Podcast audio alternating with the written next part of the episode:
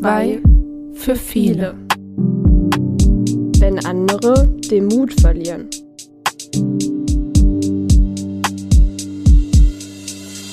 Hallo und herzlich willkommen zu einer neuen Folge von Zwei für viele. Hallo Jessie.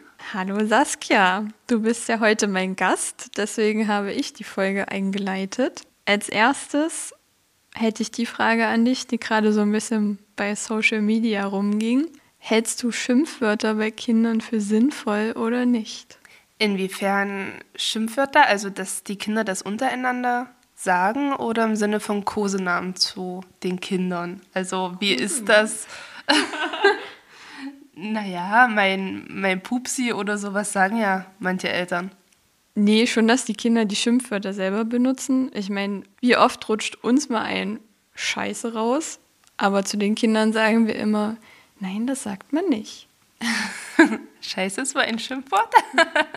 okay, also die Frage ist erstmal, was ist sinnvoll und was nicht. Ich meine, das ist ja allgemein ein Thema, wo man groß drüber streiten kann. Da gibt es so einen schönen Spruch, aber also ich kriege ihn jetzt nicht ganz zusammen. Da geht es irgendwie darum, die wirkliche Herausforderung an Erziehung ist, sich an die Regeln zu halten, die man dem Kind aufstellt. Ich selber zum Beispiel benutze das Wort Scheiße selten tatsächlich, wenn der Zwerg in der Nähe ist. Ähm, wenn er sowas sagt, dann unterbinde ich das. Aber ich meine, der Zwerg ist halt auch vier. Ich finde, da gehört sich halt einfach nicht. Auch so eine Dinge wie Assi etc. Ähm, weiß er genau, dass das nicht gesagt werden darf. Nicht untereinander ähm, und erst recht nicht ja, Erwachsenen gegenüber. Der Zwerg macht immer ganz amüsant, wenn er auf Toilette geht. dann haut er hintereinander alle Schimpfwörter raus, die er kennt. Aber ich bin, also ich bin ja nicht mit im Raum, ich höre es dann immer durch die Tür. So wie äh, hier in diesem Raum darf ich das sagen, aber woanders nicht. Und da sage ich dann auch nichts. Also soll er machen, ja, alles gut. aber untereinander, finde ich, gehört sich das einfach nicht, ähm, sowohl unter Erwachsenen. Also ich meine, wir wollen nicht beleidigt werden und wir beleidigen nicht und somit erst recht nicht unter den Kindern. Wobei ich aber halt finde, in einem gewissen Alter, man kann den Kindern, also gerade so, wenn ich jetzt unsere Schule sehe, das ist leider mittlerweile gang und gäbe. Und wo fängt man da an und wo hört man auf? Und vor allen Dingen, wenn ich das in der Schule sage, es gehört sich nicht und denen das erkläre, na, aber meine Mama sagt das zu meinem Papa auch immer. Naja, und das ist halt wieder dieses, wenn ich mich zu Hause nicht dran halte, dann brauche ich den Kindern das nicht zu erzählen. Also nein, ich halte das für überhaupt nicht sinnvoll. ich lese dir mal was vor. Ich folge nämlich auf Instagram ja verschiedenen auch Lehrer-Accounts, um mir da Ideen zu holen. Und auf dem einen Account, das heißt Herz am Pult, die postet immer wieder Sprüche oder Karussellgedanken. Und die hat zum Beispiel verfasst, Schimpfwörter sind wichtig für Kinder. Sie dienen dem Frustabbau. Sie zeigen, wie machtvoll Sprache ist und sie evozieren, also sie verursachen Reaktionen. Dem muss ich in dem Sinne zustimmen, weil ja, genau das machen Schimpfwörter tatsächlich. Und gerade bei der Sache mit dem Frustabbau, der Zwerg baut wahrscheinlich dann seinen Frust immer auf Toilette ab, in einem geschützten Rahmen, das ist in Ordnung. Ja, also in dem Sinne, natürlich sind die Schimpfwörter sinnvoll, aber ich finde, es gehört halt einfach nicht zur Sprache untereinander, weil es ist beleidigend und es sind böse Worte, wobei halt da einfach die Schwierigkeit ist, was sind Schimpfwörter und was nicht. Also wo fängt es an und wo hört es auf? Das ist ja immer das, was so in Diskussion ist. Wörter, die ich wahrscheinlich als, naja, Schimpfwörter oder Wörter, die man einfach nicht nennt, ähm, sehe, musst du jetzt nicht unbedingt so sehen. Also wie zum Beispiel das Wort Scheiße finde ich, gehört einfach nicht in den Sprachgebrauch meines Kindes. Aber ich weiß genau, dass andere Eltern sagen, naja, mein Gott, das ist jetzt nicht das Schlimmste. Also würdest du da den Cut machen, um zu sagen, Schimpfwörter gegenseitig sind nicht gut, aber wenn man jetzt mal seinen Frust abbauen möchte, wie beim Autofahren, da mal Scheiße zu sagen, ist in Ordnung. Ja, da sitze ich ja meistens alleine im Auto. Ich meine, wenn ich das jetzt mit dem Zwerg wieder vergleiche, der sagt natürlich auch mal, das ist aber ein doofes Spielzeug oder also dieses Wort doof zu, äh, zu gewissen Gegenständen. Das ist dann auch wieder, wo ich sage, ja, das ist in Ordnung. Aber ich würde halt nicht wollen, dass er zum anderen Kind sagt, äh, du bist total doof oder so. Also es wäre für mich wieder eine Beleidigung und da gehört es einfach nicht hin. Beleidigungen finden sich auch in der Geschichte wieder, die ich heute mitgebracht habe. Die wurde uns zugetragen und du bist mit der Geschichte noch nicht vertraut. Das heißt, ich werde einfach ein bisschen erzählen, zwischendurch mal Fragen stellen, wie du das vielleicht siehst. Und dann gucken wir mal, wo es hinführt. Ich bin gespannt. Also es geht um eine Schülerin, Marie, die die Schule das zweite Schuljahr schon besucht, aber die erste Klasse momentan wiederholt. Also sie ist zweimal in der ersten Klasse jetzt gewesen. Marie kannst du dir vorstellen, wie das nette Nachbarsmädchen, blonde Haare, süßes Gesicht, unauffällig. Genau, das hatte ich jetzt vor Augen. so ein kleines Mädchen mit Locken, großen Kulleraugen und guckt total unschuldig. Genau so. Ja, Marie ist äh, ein schlaues Mädchen, kann auch lesen und alle Buchstaben, kann gut rechnen, nur beim Schreiben gibt es große Probleme, deswegen musste die erste Klasse nochmal gemacht werden. Familiär kann man sagen, die Kindesmutter und der Kindsvater sind getrennt, leben nicht mehr zusammen. Marie wohnt bei der Kindsmutter. Die beiden sind alleine zu Hause. Der Kindsvater wohnt im Nachbarsort, hat eine neue Freundin, die auch einen älteren Sohn mitgebracht hat, der mit den beiden sozusagen in einem Haus wohnt. Den Kindsvater sieht Marie alle ja, zwei bis drei Wochen am Wochenende. Was sagst du erstmal zu der Situation? Heutzutage leider eine ganz typische Situation. Getrennt lebende Eltern sind, glaube ich, ähm, unser täglich Brot. Und da ist dann halt immer die Frage, wie arbeiten die Eltern zusammen für das Kind? Sehen sie noch das Kind im Fokus oder eher ihre familiären Probleme. Und das ist dann auch meistens, wo sich dann entscheidet, äh, ist es zum Wohle des Kindes oder tragen sie ihre Konflikte auf dem Rücken des Kindes aus. Ja, also wie die beiden ihr Patchwork-Familienleben gestalten, wissen wir leider nicht aus der Geschichte. Aber Jetzt wendet sich das Blatt ein bisschen. Das kleine Mädchen von nebenan ist leider doch nicht ganz so unschuldig, wie sie aussieht. Denn in der Schule wird sie zunehmend auffälliger im Verhalten, beleidigt andere Kinder, aber auch die Erwachsenen in den tollsten Tönen, die ich hier leider nicht sagen möchte. Tritt auch mal zu, schlägt, hat auch kein Problem damit, mal gegen das Schienbein der Lehrer zu stauken. Und was noch hinzukommt, dass sie auch regelmäßig mal groß in die Hose macht in der Schule und dann muss natürlich die Mutti immer Wechselsachen bringen.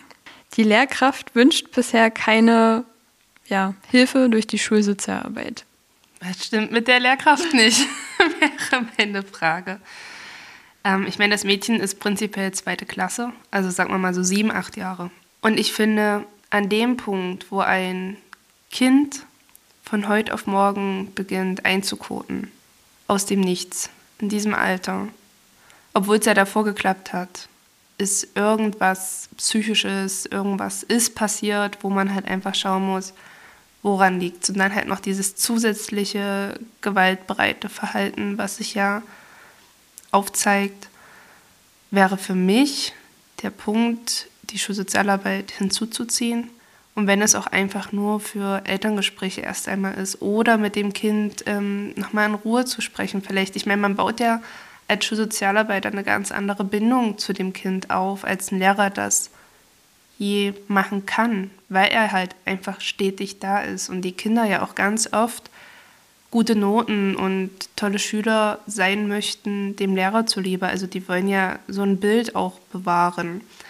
Und deswegen finde ich, braucht es bei sowas immer eine andere Rolle, ein Vertrauenslehrer, also ein anderer Lehrer zum Beispiel. Oder halt, wenn Schulsozialarbeiter vor Ort sind, die einfach mit dem Kind in einem ganz anderen Rahmen reden können, um zu schauen, was da los ist. Ich finde es auch grenzwertig. Gerade dieses Einmachen in die Hose ist ja irgendwo ein Zeichen, dass irgendwas nicht richtig läuft. Genau, irgendwas muss halt jetzt auf einmal von heute auf morgen passiert sein, weil sonst macht ein Kind, ich meine, es kann ja mal passieren, ja. Oder man kennt das ja auch, dass Kinder in der Nacht manchmal einpullern, weil sie geträumt haben, sie sitzen auf Toilette oder sowas.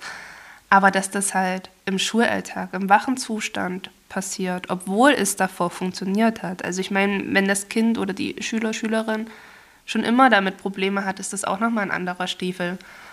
Aber obwohl das halt mal geklappt hat, da muss irgendwas Psychisches oder sogar Traumatisches dahinter stecken. Auch die Beleidigungen, die uns beschrieben wurden, waren so krass, dass ich mir denke, das Kind muss es ja irgendwo herhaben.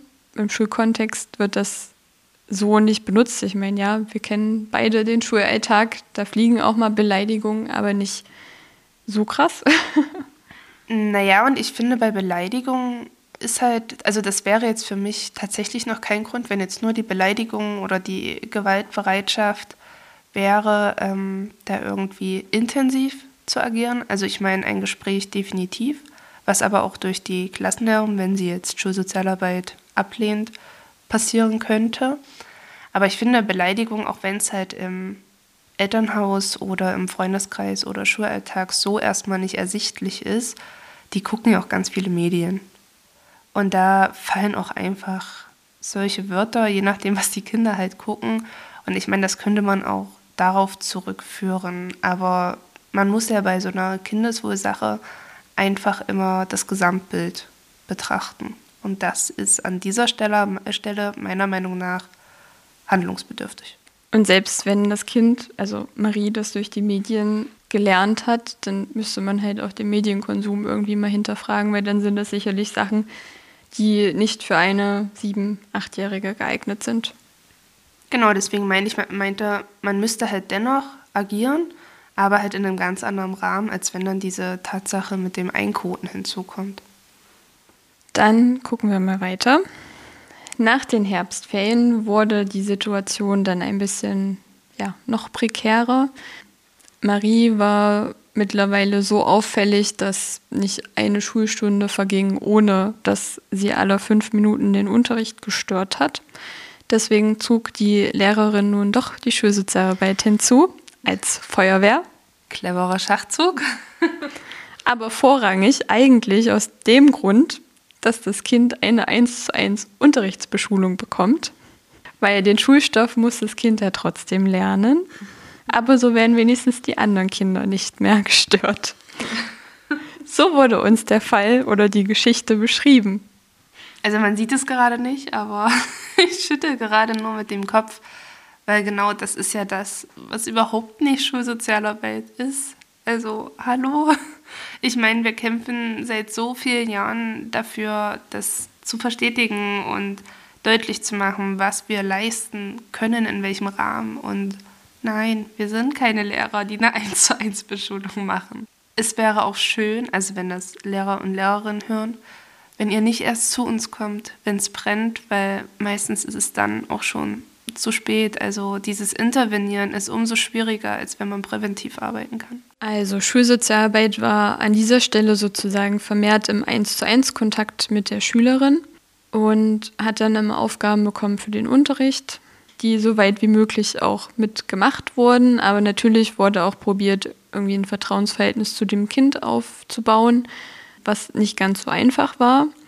Ähm, gleichzeitig wurde auch das Gespräch mit der Kindsmutter gesucht, die die Gesprächsangebote aber nicht wahrgenommen hat. Ich finde, dieser Vertrauensaufbau geht auch nicht, wenn ich dem Kind schulisch was beibringen soll. Also das ist für mich so ein, das geht einfach nicht. Entweder gebe ich ein Kind nach dem Unterricht ähm, im Prinzip eine Art Nachhilfe, sodass ich es fördere, um Schulerfolg zu sichern oder unterstütze etc. Aber ich kann bei so einer Sache kein Vertrauen aufbauen, wenn ich nebenbei noch Plus und Minus erklären muss. Das geht für mich nicht.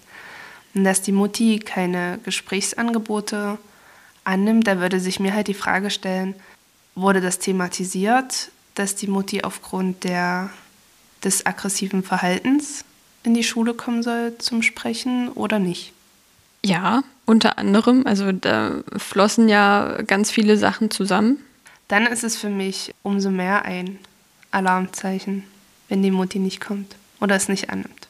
Aber dann würde ich versuchen, den Vater noch zu kontaktieren, sofern er sorgeberechtigt ist. Apropos Schulerfolg sichern, also heißt ja unser Programm in Sachsen-Anhalt. Ich kann dir jetzt leider nicht sagen, aus welchem Bundesland diese Geschichte stammte, weil es natürlich auch anonym an uns geschickt werden kann. Aber ähm, es wäre der Fall in Sachsen-Anhalt passiert, hat vielleicht die Lehrkraft einfach den Slogan wortwörtlich genommen, Schulerfolg sichern, Schulerfolg besteht ja schließlich auch nur aus Lerninhalten und Noten. Ja. ja, der Knaller kommt jetzt aber erst noch. Den kennst du ja noch nicht. Nee. Nach den Weihnachtsferien lebt die Tochter plötzlich beim Kindsvater. Äh, die Hintergrundgeschichte dessen wurde uns so beschrieben, dass das Kind der Kindsmutter während der Ferien zu anstrengend wurde, weil es auch zu Hause natürlich auffällig war. Und die Mutter hat Marie bereits mehrmals angedroht, wenn es dann nicht endlich hört und aufhört mit dem Verhalten, dann darf sie oder soll sie zum Vater ziehen. Marie hat natürlich nicht aufgehört mit ihrem auffälligen Verhalten und dann wurde Marie einfach von ihrer Mutter mit dem Ranzen vor der Tür des Vaters abgestellt. Weißt du, ob es denn eine Strafe für Marie war oder eine Erleichterung? Zu dem Zeitpunkt weiß ich es tatsächlich nicht. Ich kann dir gleich ja sagen, wie es weitergeht. Ich würde sagen, eigentlich war es eine Erleichterung, aber ich weiß nicht, wie Marie das wahrgenommen hat. Aber erstmal krass, oder? Stell dir mal vor, du stellst dein Kind einfach mit Ranzen vor der Tür von deinem sozusagen Ex-Partner ab. Da muss halt wirklich ganz viel ähm, passiert sein nebenbei. Ich meine, also ich persönlich finde, man kann das immer nicht so bagatellisieren. Natürlich klingt es krass, aber wir wissen ja nicht, vielleicht war Marie auch immer ein Papakind und es war für sie eigentlich die Strafe, bei der Mama zu leben. Und eigentlich wollte sie viel mehr zum Papa und ist deswegen total aggressiv geworden, weil sie eben nur alle zwei, drei Wochen beim Papa sein konnte. Vielleicht kommt Marie auch mit dem neuen Partner der Mama nicht zurecht und findet den total doof. Also wir wissen halt in dem Moment, finde ich, zu wenig, was man halt bei dem Elterngespräch mit der Mutter hätte rausfinden können, um da zu handeln. Aber wäre das jetzt ein Fall von mir, hätte ich persönlich sicherlich an dem Punkt, wo die Mutti kein Hilfsangebot durch mich wahrnimmt, äh, Kontakt zum Jugendamt aufgebaut, zum ASD, Allgemeiner Sozialen Dienst, und hätte darum gebeten, dass sie doch bitte die Mutti einladen. So sind wir auch bei uns mit dem Jugendamt verblieben, dass ich alles versuche möglich zu machen, also für das Kind da bin in der Schule, den Eltern Gesprächsangebote, Beratung anbiete. Und wenn das allen nicht fruchtet, dann ähm, halt das Jugendamt als nächste Instanz. Auch wenn es von der Schule so nicht gewünscht wäre? Da stelle ich mir, also da würde ich die Schule tatsächlich fragen, warum ist es denn nicht gewünscht? Und würde nochmal vor Augen halten, wir haben das Einkoten, also das plötzliche Einkoten. Wir haben diesen, das plötzliche Verändern des Verhaltens, das Beleidigen den Kindern gegenüber, aber auch den Erwachsenen gegenüber. Also da ist ja auch irgendeine Hemmschwelle auf einmal nicht mehr da. Wir haben das Extrem, dass laut Lehrerin das Kind nicht mehr im Rahmen der Klasse beschult werden kann. Und dann will mir die Schule sagen, äh, nee, also zum Jugendamt, nee, also dann sind die ja selber so, dass die keine Hilfe annehmen möchten. Und dann würde ich es tatsächlich auch machen, ja, ohne dass die Schule das möchte. Weil das ist für mich dann Verschließen der Augen vor Problemen, die da sind. Es wird noch krasser. Ach. ich dachte, wir sind schon am Ende angekommen. Nein. Ja, man hätte auf jeden Fall das Jugendamt einschalten müssen, wenn die Klassenlehrerin wichtige Informationen an die Schulsozialarbeiterin oder an den Schulsozialarbeiter weitergeleitet hätte.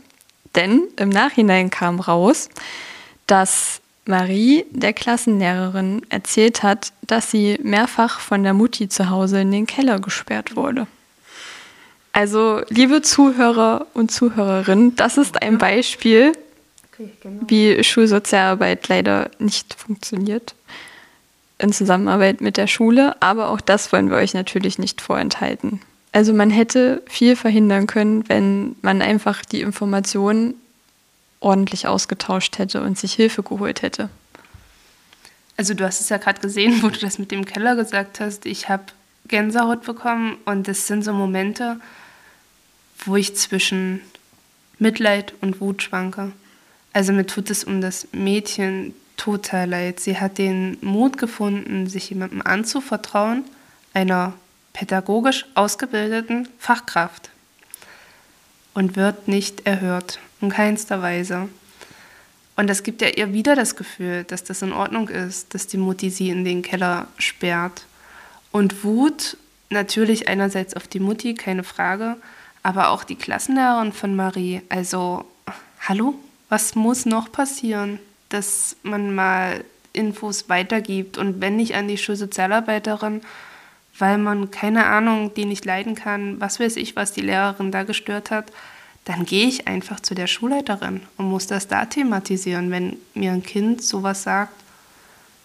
Also ich habe gerade so den Ampelbogen gedanklich vor mir und es wäre einfach spalterot, ganz klar. Und da muss dann die Info ans Jugendamt erfolgen. Für mich stellt sich jetzt die Frage, wenn das jetzt, weiß ich nicht, zwei Monate später rauskam, kann man das noch nachträglich machen? Also die Frage habe ich mir noch nie vorher gestellt, eine Kindeswohlgefährdung melden. Eigentlich hat sich ja schon erledigt, weil das Kind, also Maria, aus der Situation sowieso raus ist. Ich würde es definitiv machen. Ähm, einfach auch unter dem Aspekt, weil Maria dennoch am Wochenende sicherlich zur Mutti gehen wird. Wenn nicht vielleicht auch gerade am Anfang, aber es wird ja irgendwann eventuell kommen, dass sie dann, wenn die Mutti sich beruhigt hat und sich nicht mehr überfordert fühlt, äh, dass sie dann wieder zurückgeht. Und die Mutti ist einfach eine Gefahrenquelle für das Kind. Das ist mehr als deutlich. Und ja, auch wenn das Jugendamt wahrscheinlich in dem Moment vielleicht sagt, okay, wir suchen das Gespräch nicht mehr zur Mutti, wir reden mit dem Papa, inwiefern jetzt die Wochenenden geregelt sind. Und wenn der sagt, Marie geht nicht mehr zur Mutti zurück, weiß das Jugendamt das trotzdem. Und ich finde, sowas ist immer wichtig, das in der Akte irgendwo schon mal notiert zu haben. Ich meine, Kindeswohlgefährdungsmeldung muss man da nicht mehr machen, aber einfach die Info weitergeben. Und was mir dann noch so durch den Kopf ging, plus gut ist die Mutti wahrscheinlich doch noch beherrscht genug gewesen, den Schritt zu gehen und sie zum Papa zu bringen. So schlimm wie es ist.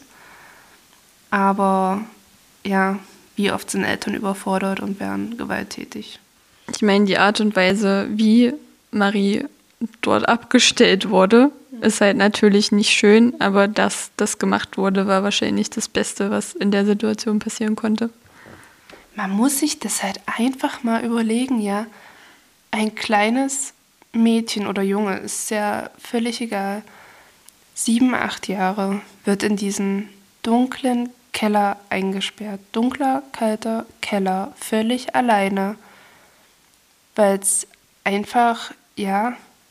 Genervt hat. Ja, genervt hat in Augen der Mutti und selber nicht weiß, wie es mit ihren Gefühlen umgehen soll. Und also da, das sind so Momente, wo es mir halt echt, was stimmt mit dem Menschen nicht? Also da, da frage ich mich immer wieder und dann, das sage ich auch immer meinen Eltern auf Arbeit. Ähm, das Jugendamt hat ja immer diesen bitteren Beigeschmack. Und wir versuchen gerade stark daran zu arbeiten, diesen wegzubekommen. Und wenn dann die Eltern immer sagen, naja, aber das Jugendamt kann mir ja jederzeit das Kind wegnehmen, dann sage ich den Eltern auch klipp und klar, dass das Jugendamt ja aber in dem Moment nicht den Fehler gemacht hat, sondern die Eltern, mhm. weil es einfach nicht funktioniert. Und wenn man überfordert ist, dann kann man ja zum Jugendamt gehen und sich Hilfe holen. Das wird ja immer, man sieht ja dann, dass die Eltern dran arbeiten wollen, dass die erkennen, dass die Situation gerade schwierig ist und aber zum Wohl ihres Kindes halt handeln wollen. Und diesen Moment, wenn die sich vor Beratungsangeboten verschließen, was ja auch Maries Mutti gemacht hat, das ist für mich immer schon so ein Alarmzeichen, weil dann hat man irgendwas zu vertuschen oder will sich was nicht eingestehen. Genau. Aber jetzt würde ich zu dem Vater gucken. Ja. weil. Ich habe mich genug über die Mama aufgeregt. Weil Marie steht ja jetzt beim Vater vor der Tür oder stand in den Ferien. Die Situation beim Vater wird uns so beschrieben, dass er natürlich erstmal sehr unbeholfen ist. Und ich meine, jeder von uns wäre überrascht. Man ist ja gar nicht drauf eingestellt. Also teilweise fehlte Schulzeug, weil das halt gerade nicht im Ranzen war, als Marie vor die Tür gestellt wurde. Man hat ja auch nicht genug Kleidung, Spielsachen. Also man ist ja nicht darauf eingestellt, wenn das Kind eigentlich nur am Wochenende da ist. Ähm, das Verhalten in der Schule wird als weniger auffällig zu Beginn beschrieben, da der Vater klare Grenzen setzt und auch möchte, dass diese eingehalten werden. Ja, Marie hat dort einen ja, strukturierten Alltag, so weit wie möglich. Nach zwei bis drei Monaten wird sie wieder gehäufter, auffälliger in der Schule, aber alles noch im Rahmen. Also der Vater kann das zu Hause immer noch ganz gut klären. Mit der Stiefmutti und dem älteren Bruder kommt Marie soweit gut klar. So wird es uns beschrieben. Die haben ein gutes Verhältnis. Er freut sich auch, wenn er mal von der Stiefmama abgeholt wird. Und Besuche bei der Kindsmutter finden in den ersten Monaten nicht statt. Ende der Geschichte. Also in dem Moment danke, dass die Synapsen der Mutti noch ausreichend waren, Marie zum Papa zu bringen. Ähm, hat sich ja dann trotz vieler Fehlentscheidungen seitens der Mutter, seitens der Klassenlehrerin zum Guten von Marie gewandt, wobei ihr viel Leid erspart geblieben wäre, wenn man einfach eher hätte drüber geredet oder sich Hilfe gesucht bei der Schulsozialarbeiterin. Und all das, also nicht nur das Einsperren im Keller, auch was da vielleicht zu Hause sonst genau. noch ablief und einfach dieses Hin und Her dann von der Mutter zum Vater hinterlässt ja auch einfach Spuren. Genau, und ja, wie gesagt, also wie du schon gesagt hast, wir wissen nicht, was noch passiert ist. Und es hat ja auch was mit dem Vertrauen von Marie angestellt, zum einen ihren Urvertrauen ihrer Mutti gegenüber, als auch das Vertrauen Erwachsenen gegenüber. Sie hat sich der Lehrerin geöffnet und es wurde nicht gehört. Und es ist einfach bei Marie leider ganz, ganz viel falsch gelaufen. Ich meine, plus gut, es ist dann doch noch irgendwie, dass es sich zum Guten gewandt hat. Aber es hätte halt auch wirklich dolle nach hinten losgehen können, eben weil sie nicht gehört wurde und weil nicht, ja, wenn man einmal zu oft die Augen verschlossen hat. Und ich bin immer der Meinung, lieber einmal mehr das Gespräch suchen oder lieber einmal mehr hingehen, hinschauen, als gar nicht zu machen. Wie hättest du den Vater jetzt noch unterstützt in seiner ja doch vielleicht ähm, überfordernden Situation? Also zu Beginn hätte ich dem Papa auf jeden Fall gesagt, dass er sich jetzt erstmal keinen Stress machen braucht bezüglich der Schulsachen etc. Wir wissen um die Situation und so wie es dauert, dauert es, bis die Schulsachen alles bei ihm ist. Man weiß halt auch nicht, wie das Verhältnis zwischen Mutter und Vater ist. Ob der Vater jetzt trotzdem mit der Mutter noch redet. Ich meine, unabhängig von Marie. Wenn er jetzt zu mir gesagt hätte, die rückt die Sachen nicht raus und gibt mir das alles nicht, dann wäre ich definitiv übers Jugendamt gegangen. Und auch so muss die Info ans Jugendamt erfolgen. Also ich hätte ihm, denke ich, einen Beratungstermin mit dem ASD zusammen gegeben, beziehungsweise beim ASD gegeben, sodass auch einfach die Sorgerechtssache geklärt wird, Aufenthaltsbestimmungsrecht etc. Das hängt ja dann alles dran, bis letztendlich auch einfach die Kindergeldsache. Also es ist ja so ein Rattenschwanz. Und Schulwechsel musste nicht stattfinden. Gut, du schüttelst mit dem Kopf. das wurde zumindest nicht so beschrieben. Also ich habe den Eindruck, dass Marie an derselben Schule geblieben ist.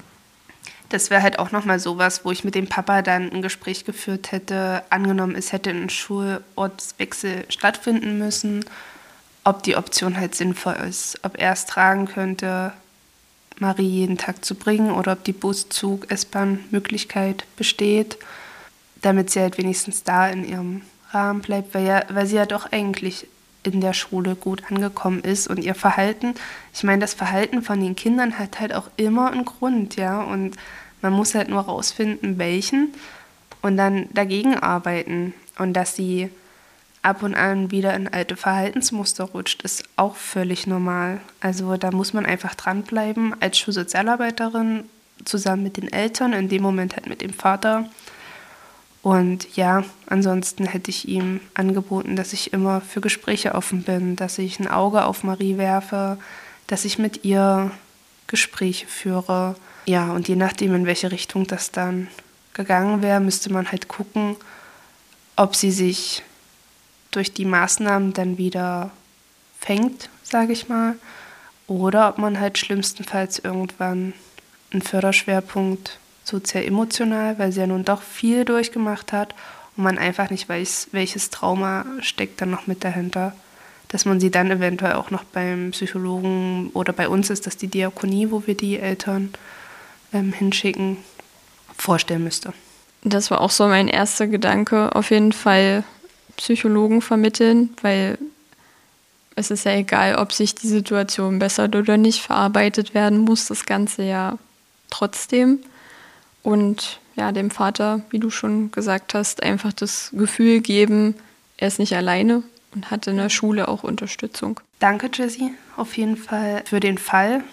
Es ist tatsächlich, ja, könnte mir morgen an meiner Schule passieren. Also es ist total nah, realistisch. Kann an jeder Schule, jeden Tag so ein Fall passieren. Wobei ich sagen würde, an unseren Schulen, an unseren beiden auf jeden Fall, ist Schulsozialarbeit ja doch eigentlich recht gut angekommen, sodass die Fehler, ich würde jetzt nicht sagen, nie passieren würden, aber mit hoher Wahrscheinlichkeit wahrscheinlich nicht passieren würden.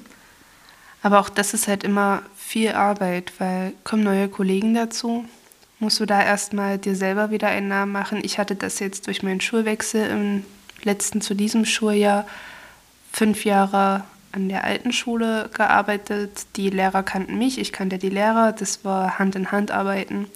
Und an der neuen Schule musste ich halt auch erstmal die Lehrer kennenlernen, die Lehrer mich kennenlernen und so dass man halt ein eingespieltes Team ist und das braucht seine Zeit. Und wenn dann natürlich so ein Fall ganz am Anfang passiert und es gibt halt auch viele Lehrer, die denken, ach, ich schaffe das schon. Aber ja, man muss, glaube ich, einfach deutlich machen, es ist keiner ein Einzelkämpfer. Ich meine, letztendlich sind wir alle Einzelkämpfer, sowohl wir Schulsozialarbeiter als auch die Lehrer in ihren Klassen. Aber umso, äh, umso wichtiger ist es, dass man sich austauscht und dass man da einfach gemeinsam überlegt, wie gehe ich jetzt weiter, was mache ich jetzt. Und das finde ich ja bei uns auch im Team so schön. Wir sind jetzt alle ausgebildete Kinderschutzfachkräfte also insoweit erfahrene Fachkraft. Und einfach dieses, ich habe einen Fall, ähm, bevor ich selber die Meldung beim Jugendamt mache, rufe ich halt meinen Ansprechpartner vom Team an, stelle den Fall vor und er sieht das halt einfach nochmal neutral, weil ich meine, wir kennen unsere Kinder und es kann mir keiner erzählen, dass man nicht irgendwo dennoch mit dem Herzen dran ist, wenn man diese kleinen Wesen jeden Tag sieht. Also gerade so Grundschule oder dann auch die größeren, du baust eine Bindung auf. Du baust nicht die Bindung auf, dass es jetzt nähe distanzmäßig gefährlich wird, aber die sind dir halt einfach nicht egal. Und dass du da manche Dinge nochmal umso enger siehst, als du es halt einfach als neutrale Person mit drei Schritten zurücksehen würdest, ist halt auch völlig normal. Und deswegen finde ich das gut, dass man da seine ein, zwei Ansprechpartner hat, ohne direkt zum Jugendamt gehen zu müssen, weil ich meine, die sind auch völlig überlastet. Da erst nochmal vorfragt, hast du noch eine Idee oder denkst du auch, ich muss das melden und dann erst die Schritte dementsprechend einleitet.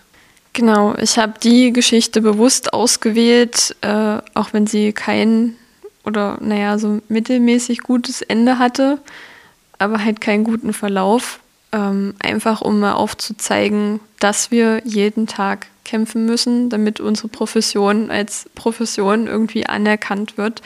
Ähm, wir müssen uns unseren Stand an den Schulen hart erarbeiten oder unsere Vorgänger haben das vielleicht glücklicherweise getan. Ähm, es ist nicht einfach was schieflaufen kann, wenn Schulsozialarbeit nicht adäquat mit eingebunden wird. Das hat man, glaube ich, an der Geschichte auch ganz gut gesehen. In unserem Teaser reden wir ja von Geschichten vom Gelingen und Scheitern. Ist es für dich eine Geschichte vom Gelingen oder vom Scheitern? Bis zu den Weihnachtsferien hätte ich eindeutig gesagt, eine Geschichte vom Scheitern, weil das einfach mit der Kindsmutter komplett schief gelaufen ist. Aber ich glaube, am Ende zeichnet sich dann glücklicherweise doch noch das Gelingen ab beim Vater, weil er auch Hilfe möchte. So habe ich das auch rausgelesen und wirklich dankbar für jede Unterstützung war. Ja, ich meine, sie hätte auch vom Regen in die Traufe kommen können. Also für Marie ist alles gut gegangen am Ende in einem gewissen Rahmen und ja, Glück im Unglück mit einem blauen Auge davon gekommen. Aber man hätte ihr sicherlich einige Ärgernisse ersparen können. Definitiv. Ja, schweres Ende, aber die Folge müssen wir jetzt trotzdem noch mit etwas Positivem beenden. Willst du vielleicht noch kurz erzählen, was äh, positiv heute an deinem Tag war? mein morgendlicher Kaffee. Der ist immer das Positive zum frühen Morgen, denn wie habe ich letztens äh, so schön bei uns in der Story gepostet, er stellt keine Fragen und er macht einfach seinen Job.